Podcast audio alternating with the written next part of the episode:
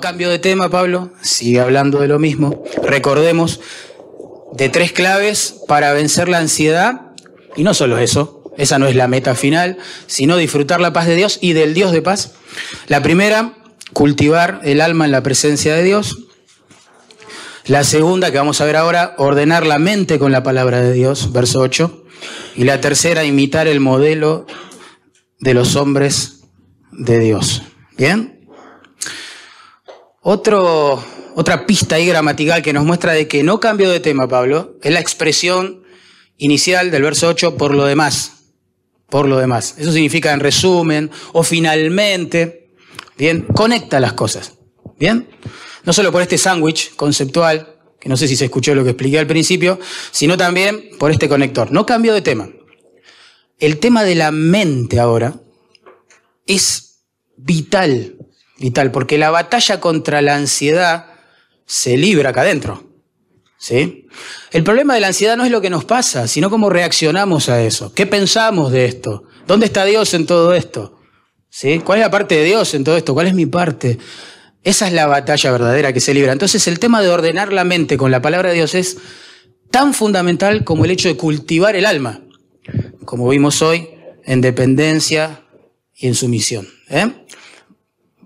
Bueno, en verso 8, vamos a leerlo, dice, por lo demás, hermanos, todo lo que es verdadero, todo lo honesto, todo lo justo, todo lo puro, todo lo amable, todo lo que es de buen nombre, si hay virtud alguna, si algo digno de alabanza, miren el imperativo ahora, es un mandamiento. En esto, pensad.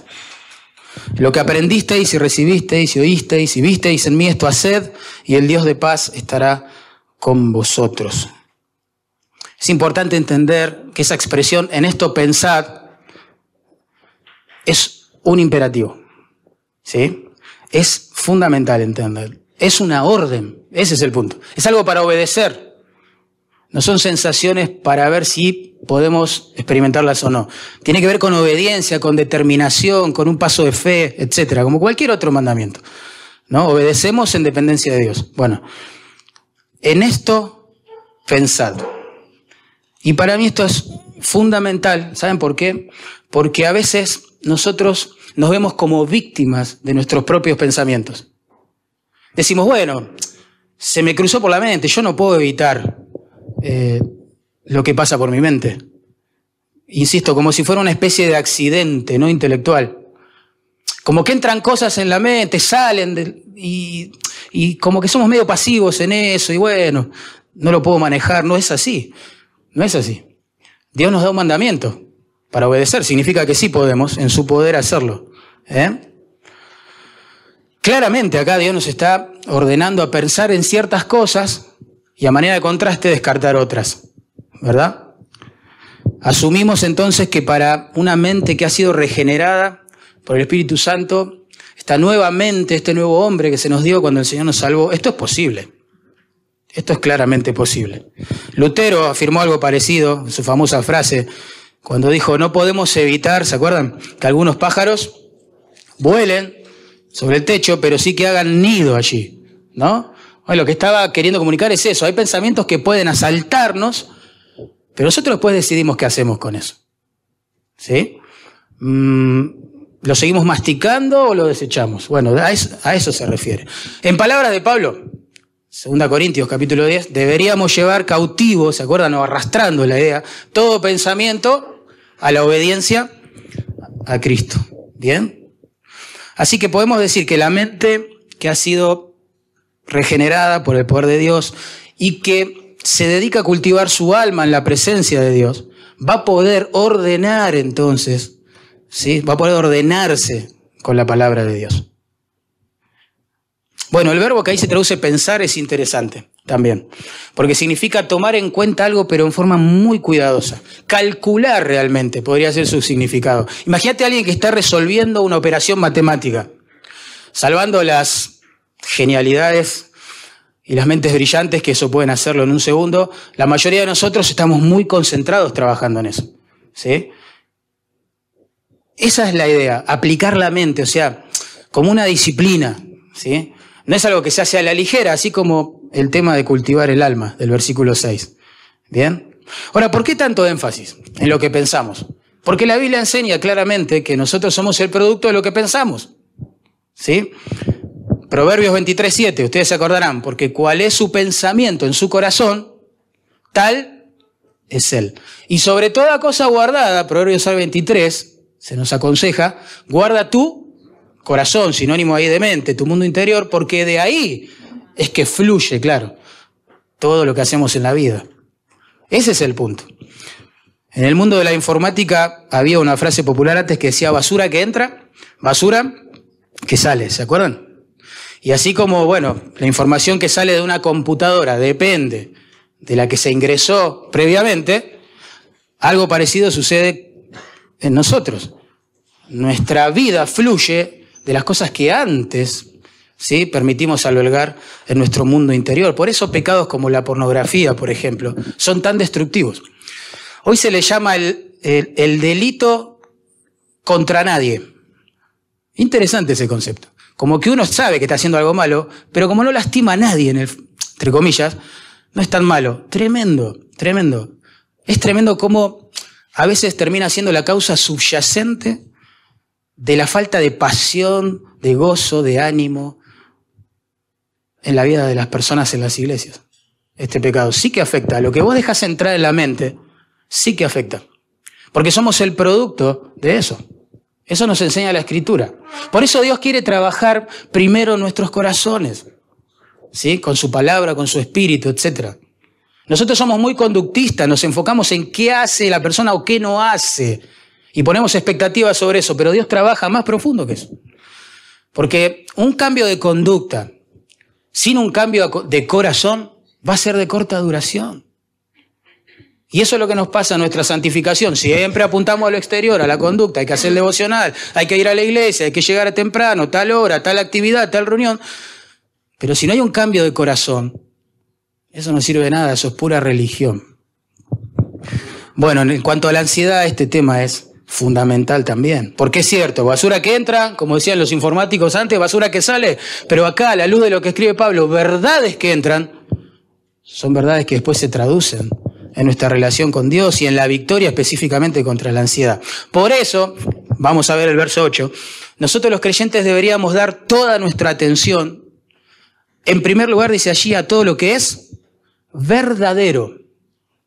Verdadero. La palabra que se traduce verdadero significa eso, genuino, real, veraz, fiel, confiable.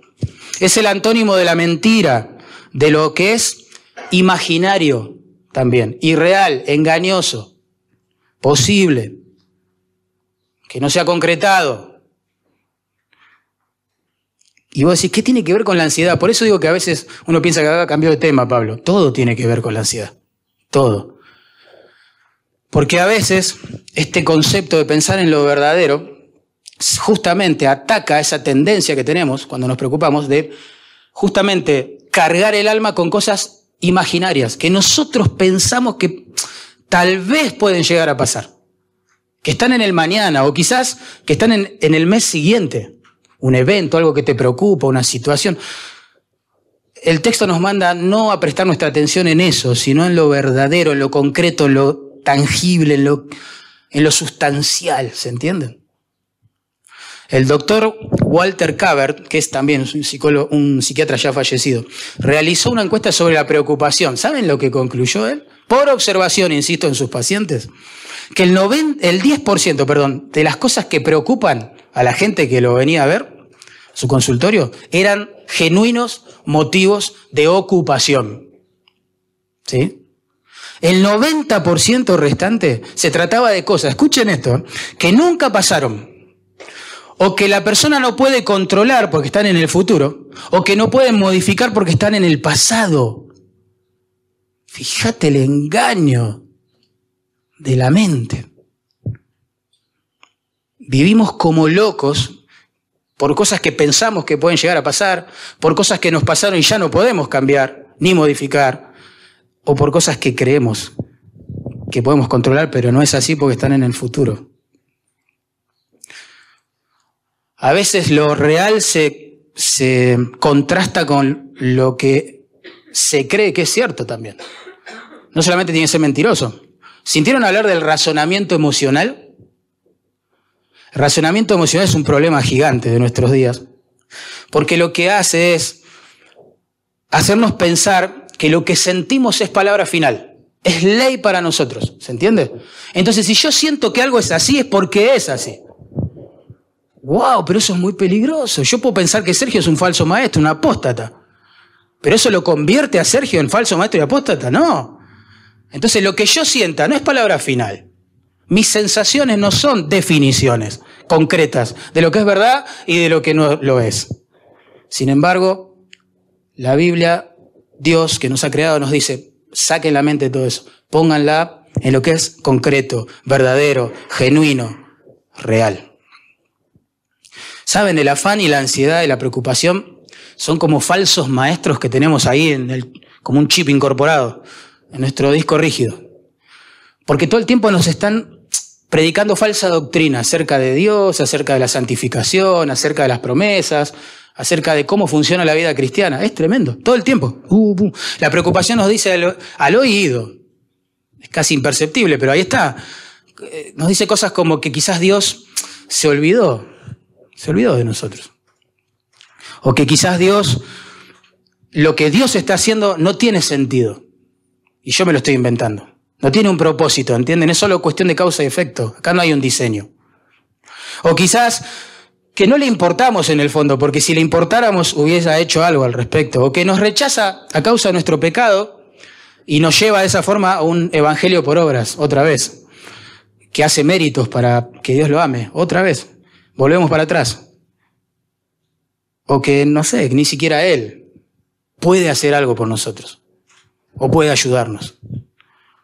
Todas esas son sermones que la ansiedad, el afán, el afán y la preocupación nos predican. Además, como todo falso profeta, el afán promete resolver cosas en el futuro, pero solo nos quita cosas en el presente. Miren el engaño, ¿no? Porque uno convive con la ansiedad como si fuese, no sé, una amiga y dice, bueno, esto me va a ayudar de alguna manera, no sé, me preocupo. Al contrario, al contrario. Al contrario, como dijo Spurgeon, la preocupación no elimina los problemas del mañana, sino que elimina las fuerzas para encarar los de hoy. Es así, tremendo. Así que tenemos que enfocar la mente en todo lo verdadero. Tenemos que enfocar la mente en todo lo honesto, dice ahora el texto. Todo lo honesto. La palabra que se traduce honesto significa honorable, digno, respetable, serio, relevante, diríamos nosotros. Algo importante. En 1 Timoteo 3.8 esta misma palabra se usa para describir el carácter que deberían tener los diáconos de las iglesias. Nosotros deberíamos mirarlos y decir, wow, este se toma su, fe en serio, el servicio al Señor en serio, ama la iglesia local de verdad. Wow, mirá, mirá cómo trabaja con sus pastores, los ama de verdad, es serio este hombre. Esa es la idea. Es una seriedad de propósito, dignidad, no de rostro. ¿sí? El punto es que, ¿qué tiene que ver con la ansiedad? Bueno, el punto es que nunca vamos a vencer la ansiedad, hermanos, si no lo tomamos en serio, en serio, las cosas del Señor. Nunca. Muchas veces los creyentes quieren la paz de Dios sin cultivar su alma, ser disciplinados delante del Dios que da esa paz. Quieren paz sin el Dios de paz a veces. En la práctica, nadie dice eso. Pero en la práctica es así. Los creyentes debemos pensar en cosas que realmente sean dignas, relevantes, serias, que nos ayuden a tomar en serio los principios de Dios y ponerlos en práctica y obedecerlos. Deberíamos leer libros que sean serios, por eso antes de gastar plata en, en alguno de ellos hay que preguntar. Sería bueno escuchar sermones que sean serios, en este sentido. Música cristiana que sea seria, pero en este sentido. ¿eh? Eh, tener amigos que sean serios, que nos puedan aconsejar de verdad, con dignidad, basados en la palabra de Dios y no decirnos cualquier tontera, ¿sí? Consejeros serios, esa es la idea. Saben que he notado que las personas, los creyentes que no aplican los principios serios de Dios para su vida, siempre viven encerrados en los mismos problemas. Es asombroso ver eso y es muy triste. Es muy triste. No salen de sí mismos. No salen de sí mismos. Y esto se, se postergan los años. Vos le preguntás, hoy estamos en Octubre del 2019, le preguntas, ¿cómo estás? Mal, mal, mal, re mal. Tu santificación no progresa, un desastre. Bueno, 2020, próximo retiro, año que viene, si no vino antes, ¿cómo estás? No, mal. Y tu santificación no, no progresa.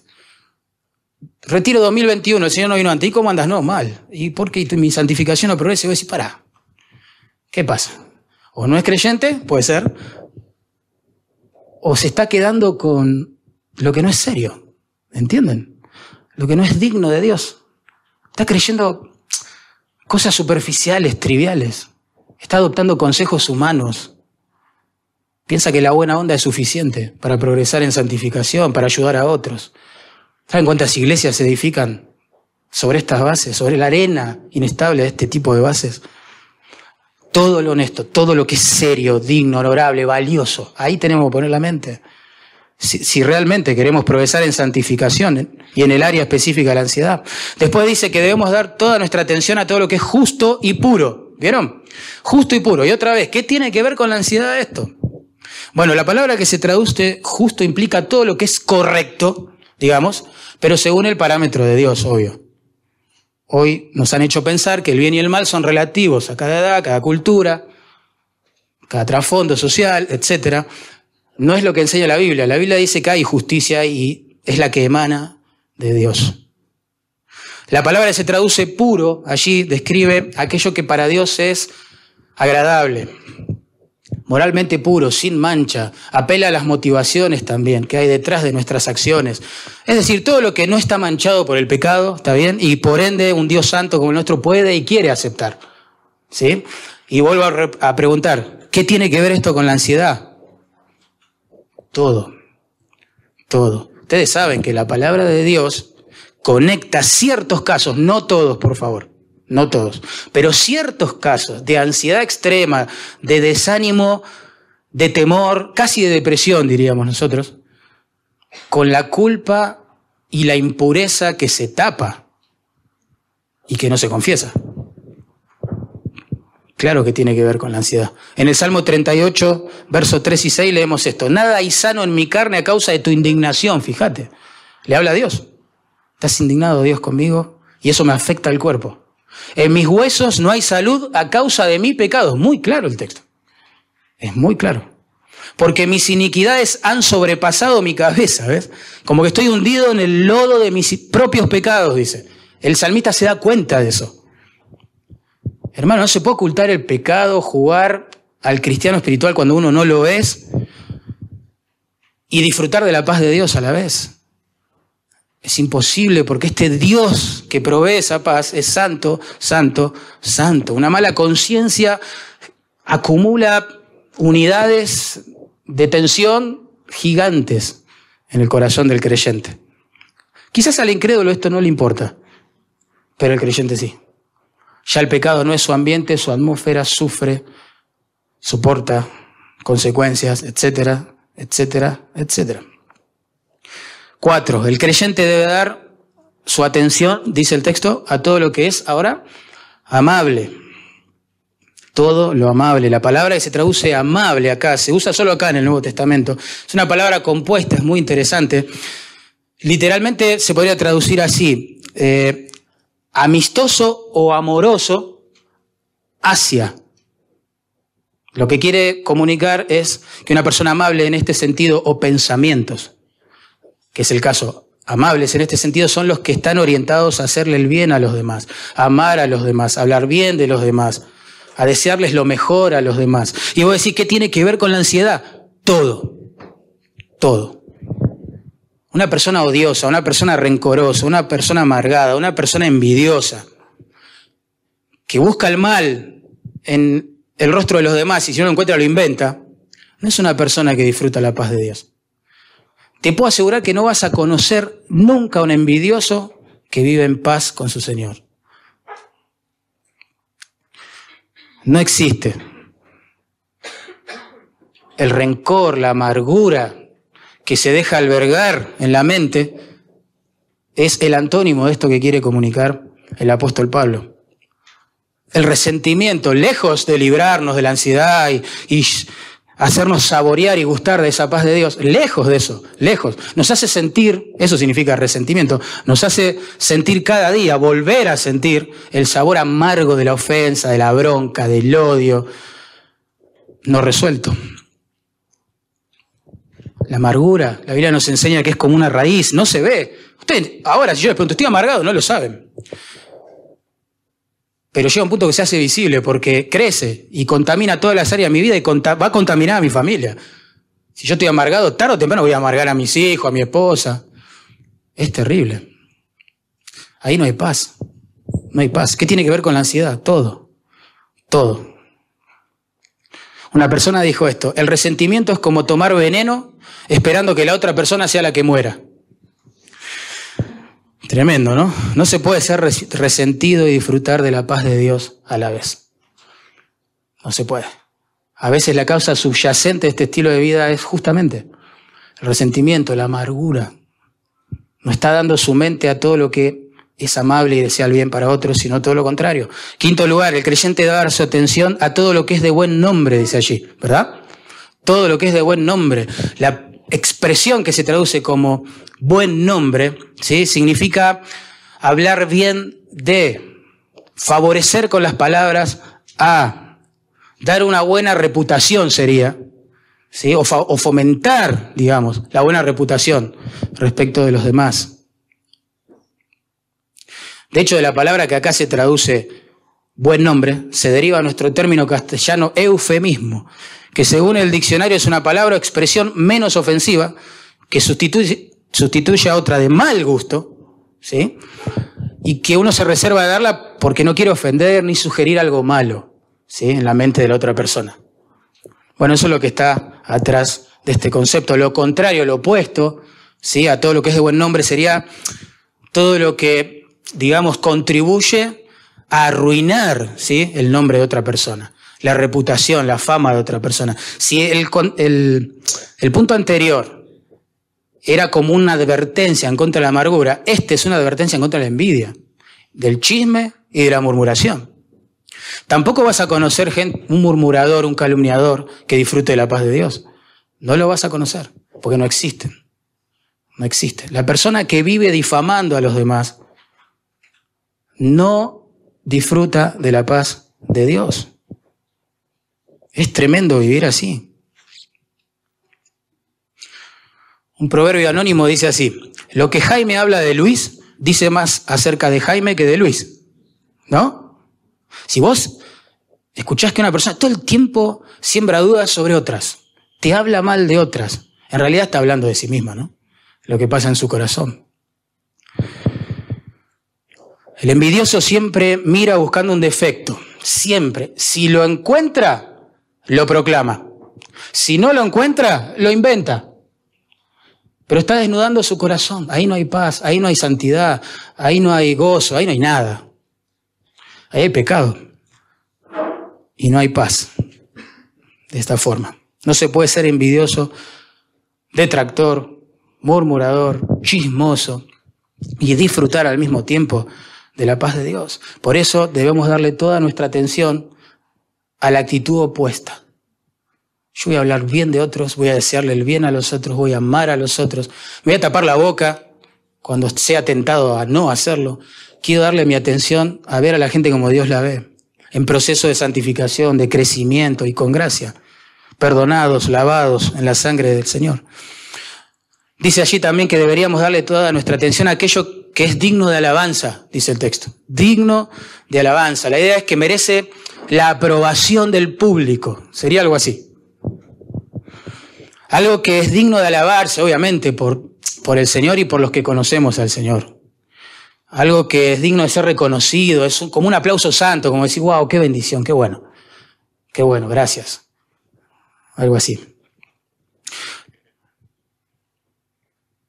Lo contrario sería algo que es digno del abucheo, del, del rechazo, digamos, de, aquel, de Dios y de los que quieren agradarle, ¿no? Otra vez, ¿qué tiene que ver con la ansiedad? Todo, todo, todo, todo. Porque el creyente debe dar su atención solo a ese tipo de cosas que Dios aplaudiría, ¿sí? Y que sus redimidos fieles aplaudirían. pero a veces no es así. Y en ese juego empezamos a vivir vidas dobles. Y empezamos a tener un doble discurso. Y nuestra relación con Dios en realidad ha mutado y ahora es una relación con, las opiniones, con las opiniones de los demás. Y ya no vivimos para el corazón de Dios y el agrado de Dios, sino de los demás. Y eso es una fórmula para el fracaso, no solo para la ansiedad. El punto es que el pecado oculto que no se confiesa es el ladrón de paz número uno de los creyentes. El salmista dijo esto, Salmo 32.3, mientras callé, mi pecado es la idea, mientras lo guardé, lo tapé, lo barrí abajo de la alfombra, se envejecieron mis huesos en mi gemir todo el día. Sin embargo, ese mismo salmo comienza con la conclusión, con lo que aprendió. Dice, bienaventurado el hombre en cuyo espíritu no hay engaño. ¿Entienden? Como que está diciendo, qué, qué dichoso que es el creyente, que lejos de querer aparentar que tiene todo resuelto, que no lucha con su pecado, que, que es perfecto, y por eso tapa, guarda, aparenta, actúa, qué bienaventurado que es el que es honesto, que no, no hay doblez en su corazón. Hermanos, todos luchamos con el pecado, todos y todos somos ansiosos. Una cosa es luchar con el pecado y otra cosa es tapar el pecado. ¿Sí? Así que Pablo acá está seleccionando, pero por la guía del Espíritu Santo, meticulosamente los adjetivos para decirnos, tienen que pensar en esto, en esta batalla interna contra la ansiedad, tienen que dedicar su mente a esto, porque si la dedican a esto, no se progresa en santificación. Mucha paz tienen los que aman tu ley, decía el salmista, y no hay para ellos tropiezo. Mirá, mucha paz tienen los que aman tu ley, Dios. Toda esta forma de pensar, honesta, verdadera, justa, pura, amable, de buen nombre, llena de virtud y de alabanza, solo emana de una fuente. ¿Cuál es esa fuente? La palabra de Dios, claramente. Claramente. Por eso nosotros debemos renovar la mente con la palabra de Dios todo el tiempo. Y Dios, a través de su Espíritu, va ordenando nuestra mente en este proceso de santificación. Así que, hermanos, en primer lugar dijimos que en esta batalla contra la ansiedad debemos cultivar el alma en la presencia de Dios, una actitud de dependencia, una actitud de entrega y sumisión, ¿no? Ahora dijimos que debemos ordenar la mente con la palabra de Dios, una mente desordenada, un corazón ansioso.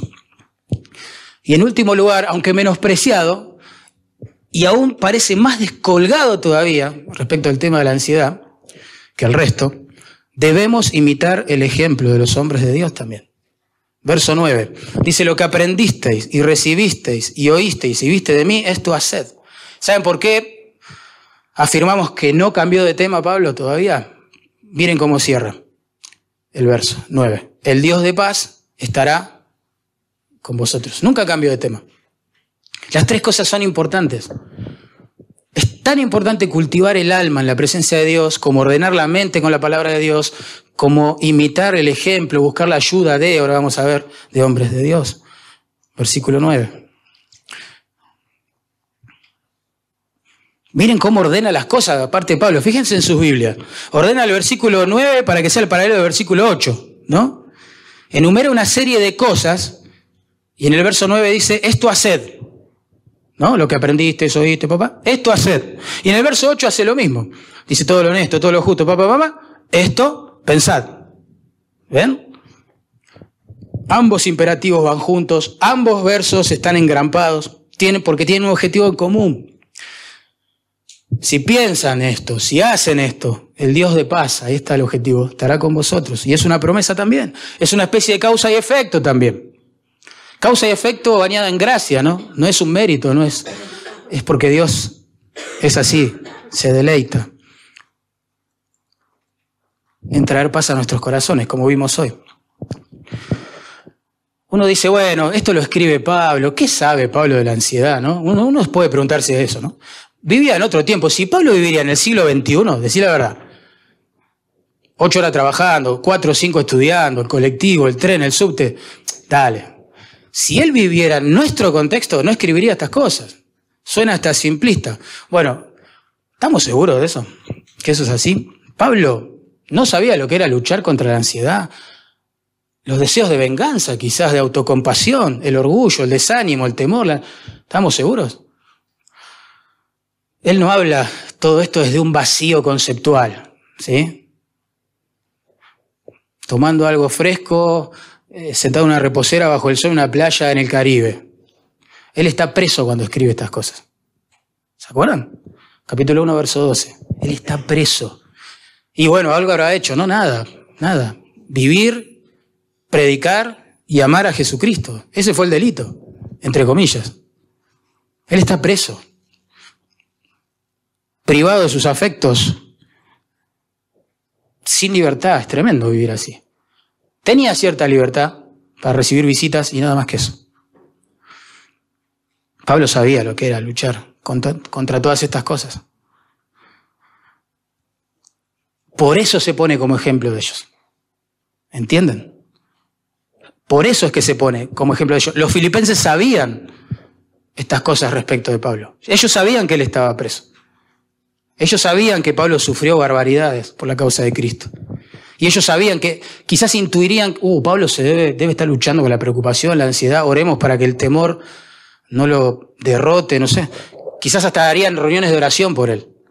Y Pablo sabe eso. Entonces por eso se pone como ejemplo y le dice, lo que habéis aprendido, recibido, visto, visto en mí, esto haced. Y el Dios de Pablo está con ustedes. Lo que les está comunicando es así como está conmigo en la prisión. Por eso yo escribo una carta acerca del gozo y no de la queja desde esta prisión, que es la epístola de los filipenses. Porque el Dios de paz está conmigo. Porque su paz guarda mi corazón, dice Pablo. Encarna, entienden, encarna los principios que enseña. Eso es tan valioso, ¿no? Me impresiona la combinación ahí. Primero de enseñanza, porque dice, habéis aprendido de mí. Segundo, de tradición, porque dice lo que habéis recibido, es decir, lo que otros decían acerca de él. Después sus consejos, porque dice, lo que habéis oído de mí, de mis labios es la idea. Y después su ejemplo, lo que habéis visto en mí. Era tan así, bueno. Ante la inminente posibilidad de ser ejecutado, porque todavía no sabía cuál era el veredicto sobre su causa, le escribió, para mí el vivir es Cristo y el morir es ganancia. Filipenses 1.21. En capítulo 4, verso 11 de esta misma carta, afirma que él aprendió a contentarse cualquiera sea su situación. Está preso y dice que él aprendió a contentarse. Matías nos va a hablar un poco de esto. Supo cómo disfrutar de esa paz de Dios viviendo en abundancia, necesidad, libre, encerrado en prisión. Recordemos, solamente recordemos algunas de estas circunstancias en las cuales él habrá aprendido a contentarse, porque nadie nace con este contentamiento, se aprende. Segunda Corintios capítulo 11, miren, de los judíos, dice Pablo, cinco veces he recibido 40 azotes menos uno. Tres veces he sido azotado con varas, una vez apedreado, tres veces he padecido naufragio, una noche y un día he estado como náufrago en alta mar, en caminos, muchas veces, en peligros de ríos, peligros de ladrones, peligro de los de mi nación, peligros de los gentiles, peligros en la ciudad, peligros en el desierto, peligros en el mar, peligros entre falsos hermanos, en trabajo y fatiga, en desvelos, en desvelos, en hambre, en sed, en muchos ayunos, en frío y en desnudez. Y además de otras cosas, o sea, la lista sería mucho más larga. Además de otras cosas, lo que sobre mí se agolpa cada día, la preocupación por todas las iglesias. Pablo se pone como ejemplo, pero porque encarna los principios. Él no está siendo orgulloso, no se está autopromoviendo. En este sentido, todos necesitamos a alguien que encarne los principios teológicos. Si no, parece todo etéreo, ¿no? Proposicional, intelectual, la vida cristiana. Y no es así. Dios es así, como lo está describiendo Pablo, realmente es el Dios de paz. Su paz es poderosa para guardar el mundo interior de sus hijos, que cultivan su alma, que ordenan su cabeza con la palabra de Dios y que siguen este tipo de ejemplos y buscan la ayuda de este tipo de personas, que tienen heridas de, guerra en su cuerpo, que tienen arrugas en su frente, producto de las batallas han caminado con su Dios, han sufrido al lado de su Dios y han disfrutado de la paz de su Dios en momentos terribles, difíciles. Saben, estudiando el pecado de la ansiedad, me he dado cuenta que quizás es una de mis grandes luchas espirituales, porque cuando estoy en, medio de una neblina así, de la ansiedad, no puedo ver las cosas con claridad, pero me ayuda mucho recordar ejemplos de carne y hueso.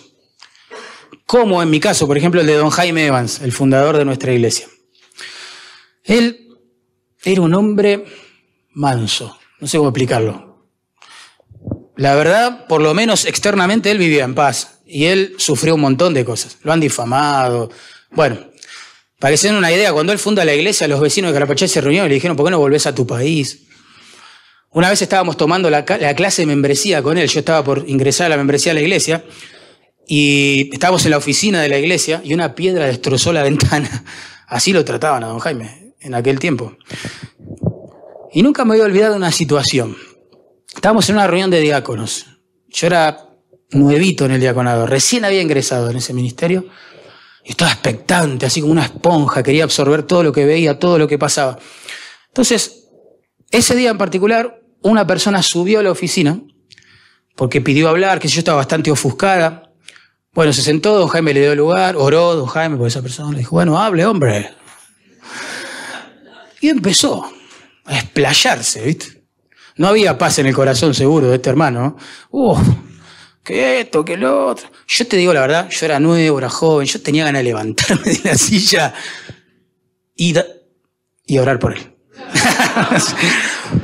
No necesariamente en ese momento se me cruzó la oración, pero de, verdad, yo, yo, estaba ofuscado, ofuscado. Dice, no puede ser, no puede ser que le esté diciendo todo esto en mi cara, yo no hago nada, no voy a decir algo. Y se ve que don Jaime percibió mi lucha, porque a mí se me nota todo, lamentablemente. Entonces, me guiñó el ojo, me hace así. No, me mató, me mató con esa guiña. Me guiñó el ojo así. Como diciendo, tranquilo. Bueno, cuando este hermano se descargó, porque fue eso, ¿eh? se descargó, Jaime no lo interrumpió, se descargó. Me mira a mí, don Jaime, y me dice, bueno, Mariano, ore por él. Ay, ay, ay, bueno, lecciones. Ore por él. Terminé de orar por él, lo más sinceramente que pude, y lo acompañé, después me dijo, acompáñelo a la puerta. Hay que bajar una escalera para el que no conoce. Cada escalón parecía una hora de tiempo real. Bueno, caminé con este hermano y cuando lo voy a despedir lo abracé. Lo abracé de corazón, ahí como que el Señor ya había empezado a obrar en mi corazón. Nunca me olvidé de eso. Mira, y pasaron años, ¿eh? Años, años. Y en ese contexto, no es que la vida le sonreía a Jaime. Quizás era uno de los momentos más difíciles en su vida espiritual porque su hijo estaba en rebeldía, como le pasa a muchos pastores y predicadores y misioneros. Después Dios enmendó las cosas, pero en ese tiempo, uff. Sin embargo, la paz de Dios en vivo y en directo, delante de mis ojos. ¿Se acuerdan que hoy dijimos que reprimir la ansiedad solo la potencia? ¿Se acuerdan? Que cuando intentamos no sentir ansiedad, como que esa es la lucha, no sentir, no quiero, no, no, no, no estoy ansioso, se produce un efecto rebote, ¿no? Que potencia justamente o aumenta sus síntomas. ¿Se acuerdan que yo les dije que muy frecuentemente escucho frases como esta, no puedo apagar mis emociones? ¿Qué quiere que haga? Es imposible, si estoy ansioso, dejar de estarlo, ¿no? Y dijimos, concluimos que eso, esa realidad es un llamado a depender, de ayuda externa. En el verso 6, ayuda sobrenatural, omnipotente, preciosa, disponible para cualquiera que cultiva su alma en la presencia de Dios con una actitud de dependencia y de entrega, ¿no? Y acá en verso 9, ayuda externa a nosotros, quizás más limitada, obviamente, no perfecta, como la que encontramos en Dios, pero sí útil, sí útil, sí útil. Este es un llamado a rodearse de hombres de Dios en este peregrinaje por la tierra, de buscar el consejo de los hombres de Dios, de prestar atención, cómo reaccionan frente a las adversidades. Porque eso de que Él es un hombre de Dios porque no tiene problemas, vas a ver cuando los tenga, no es así. No es así. De conversar acerca de, los, de la lucha, de la guerra contra el pecado de la ansiedad con los hombres como estos. De acercarse, de pedir que oren por nosotros, de estar dispuestos a rendir cuentas si es necesario, a que nos ayuden, nos supervisen. Necesitamos la ayuda de Dios, eso se da en su presencia, cultivando el alma. Necesitamos ordenar la mente, eso se da frente a su palabra. Y también necesitamos la ayuda de carne y hueso, así nos creó Dios. ¿Sí? Necesitamos identificar, imitar y conversar con personas como estas. Muchas veces necesitamos un oído que escuche, un hombro que contenga y sabiduría, sabiduría que oriente. Terminamos el tema de la ansiedad de la misma manera casi que lo iniciamos. En verso 7, Pablo dice, y la paz de Dios, que sobrepasa tu entendimiento, guardará tu mundo interior. Verso 9 dice, y, otra vez, esa conjunción significa y luego, es una consecuencia, y el Dios de paz estará, dice ahí, con vosotros. ¿Ven? Acá es como que se cierra el círculo que abrió en el verso 6, Pablo. Acá tenemos el cuadro completito. Completito. Si cultivas tu alma, la presencia de Dios, si ordenas tu mente con la palabra de Dios, si te fijas en estos modelos de hombres de Dios y te dejas ayudar por estos hombres de Dios, ¡fum! se cierra el círculo.